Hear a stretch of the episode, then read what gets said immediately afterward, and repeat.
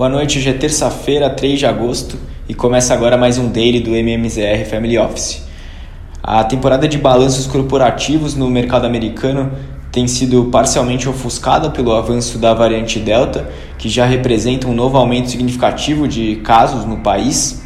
É, grande parte dos resultados apresentados até agora pelas empresas tem superado as expectativas do mercado mas o cenário incerto em relação ao processo de reabertura acaba gerando bastante volatilidade nas ações.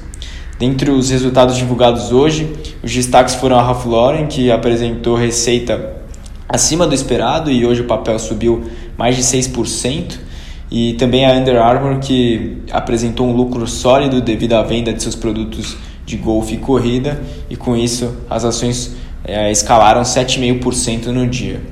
O S&P bateu mais um recorde de fechamento e terminou a sessão em alta de 0,82.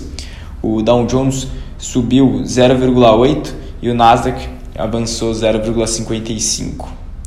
Já no continente europeu, as bolsas fecharam é, em alta, puxados pelos balanços trimestrais positivos também.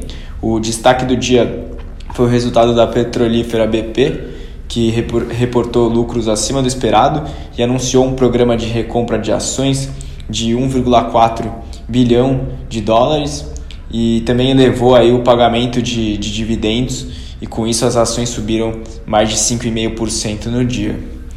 É, as altas não foram maiores hoje nas, na bolsa como um todo, porque os investidores também seguem receosos com o avanço da variante Delta no continente e também por causa de temores é, envolvendo é, novas intervenções regulatórias da China. Né? Na semana passada, o setor da educação chinês foi fortemente penalizado pelas, pela intervenção do governo e hoje líderes do governo deram a entender que as empresas de videogames poderiam sofrer o mesmo tipo de intervenção.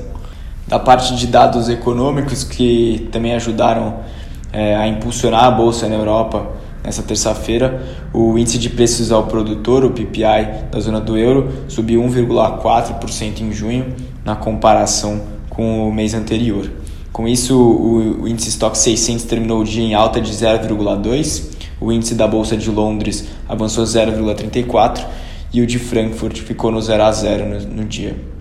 Falando agora do cenário local, tivemos mais um dia de grande volatilidade na bolsa, né, com as blue chips puxando as altas no dia, apesar do cenário fiscal ainda estar bastante conturbado. O Ibovespa chegou a cair mais de 1,4 hoje pela manhã, mas encerrou o dia em alta de 0,87 aos 120.807 pontos. O giro financeiro do dia foi de 23,4 bilhões de reais. As altas foram puxadas pelas empresas de mineração que se recuperaram é, em parte, né, da, da queda forte do minério de ferro visto na sexta-feira passada. A Vale teve alta de 3,4 no dia e Gerdau subiu 2,67. Os bancos também apresentaram boa performance, com o Itaú subindo quase 1% depois de anunciar os bons resultados é, na divulgação de ontem. Mas hoje tivemos vários ruídos políticos influenciando na bolsa. Primeiramente, pelo retorno da CPI da Covid, né, mas principalmente pelos temas fiscais de manutenção do teto de gastos e do Bolsa, do Bolsa Família. É, tivemos algumas declarações ao longo do dia que ajudaram a manter o otimismo dos investidores. Então, o presidente da Câmara, Arthur Lira, refutou a possibilidade de calote nos precatórios e, e também reforçou o desejo do Congresso de manter o teto de gastos e negou que o governo esteja trabalhando com a ideia de elevar o Bolsa Família a 400 reais, como chegou a ser é, comentado ontem, né, segundo uma, uma possível reunião aí envolvendo Paulo Guedes, mas esses, essas declarações mais tranquilas ajudaram aí a conduzir a alta na Bolsa ao longo da parte da tarde e a gente acabou fechando no campo positivo. É, mesmo assim, esses, esses receios impactaram a curva de juros brasileira, que voltou a apresentar abertura hoje. O DI para janeiro de 2022 avançou de 6,30 para 6,35.